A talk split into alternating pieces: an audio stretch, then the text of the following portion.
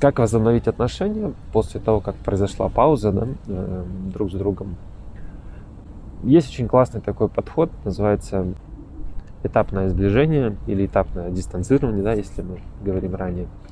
При этапном сближении, соответственно, задача маленькими временными промежутками э, начать сближаться. И в определенный момент вы прям почувствуете, где еще комфортно, э, тут уже все, перебор. Сильно близко люди, или сильно долго время проводят вместе, сильно много общаются, поднимают какие-то вот эти задушевные темы, разборы и так далее. Поэтому постепенно, э, если мы говорим про сближение уже э, после того, как люди разъехались, пожили отдельно в разных местах и чувствуют, что уже хотелось бы снова вернуться и жить вместе, то тут то же самое. То есть вначале попробовать, это чаще всего супруг, конечно, живет отдельно, я, я больше за эту версию. Там, ну, я имею в виду, при наличии детей особенно это.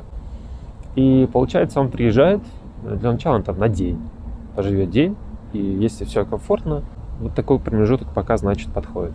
Потом попробовать два, и вот так постепенно э, тоже замечал в некоторых консультациях, рассказывали вот интересный опыт, что таким образом э, всегда есть возможность сделать шаг назад, потому что бывает что-то еще недообсуждено, какие-то обиды не прожиты и так далее. Поэтому это будет сильно